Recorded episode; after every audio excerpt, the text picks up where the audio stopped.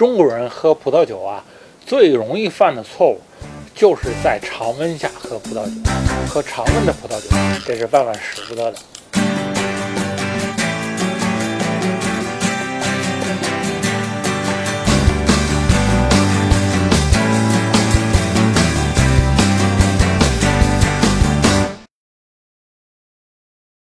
啊，因为呢，这个葡萄酒的主要成分啊是单宁酸，葡萄酒那个涩味儿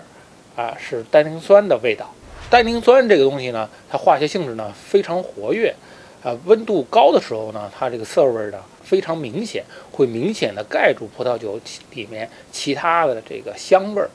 最适合的饮用温度呢是摄氏十二度到十五度，低于这个温度呢，葡萄酒的香味儿就出不来。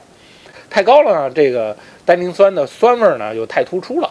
啊，这样喧宾夺主了。怎么样才能喝到这个十二度到十五度的葡萄酒呢？我不能每次喝葡萄酒都带个温度计吧？一个方便的办法呢，就是二十分钟法则。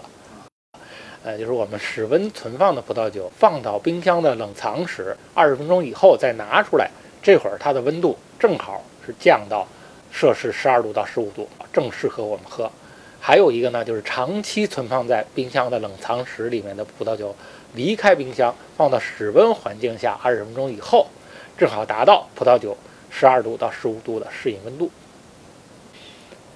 呃，如果这个出席宴席的人很多，啊，因为酒拿出来以后呢，一会儿温度就上升了，那怎么办呢？我们看这个西方宴会上呢，会经常用到冰桶。